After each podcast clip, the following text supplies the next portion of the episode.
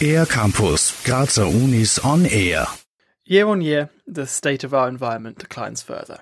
Fortunately, research remains hot on the heels of the worsening weather. Sungmin Oh is analysing error and uncertainty in precipitation measurement as part of the climate change doctoral programme at the University of Graz. But what is the situation really like on the ground? Due to climate change, heavy rainfall events will intensify, but it is really hard to say where it will be the exact location where they will be suffer from the heavy rainfall events, or also it is hard to guess how much it will rain compared to now. It's a topic you cannot escape the changing climate. The University of Graz is particularly specialised in this field, and Sungmin Oh is just one of the members of the climate change doctoral programme at the university. Focusing on cases of so called extreme precipitation in the Graz area, she is, in effect, assisting Graz to predict the next consequences of global warming.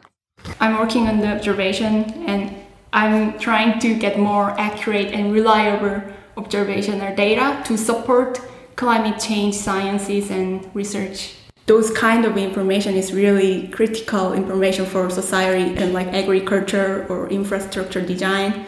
Sungmin is working on climate change from the approach that usually first springs to mind, the natural sciences angle. However, climate change impacts not only on science, but comes hand in hand with many social, philosophical, and political questions.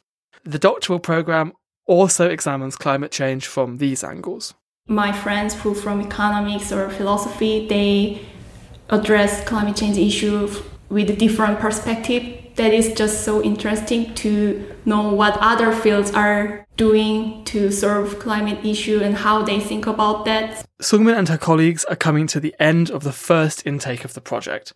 But if you too are passionate about climate change, regardless of which angle you wish to study it from, there is good news. The next round of applications is open. More about the doctoral program, including the application, can be found at dk-climate-change.uni-graz.at. So, whilst the future of the planet often appears bleak, we can be hopeful with the help of scientists like Sungmin that civilization as we know it today really does have a future. For Air Campus of the Graz Universities, Alex White. Mehr über die Grazer Universitäten auf ercampus-graz.at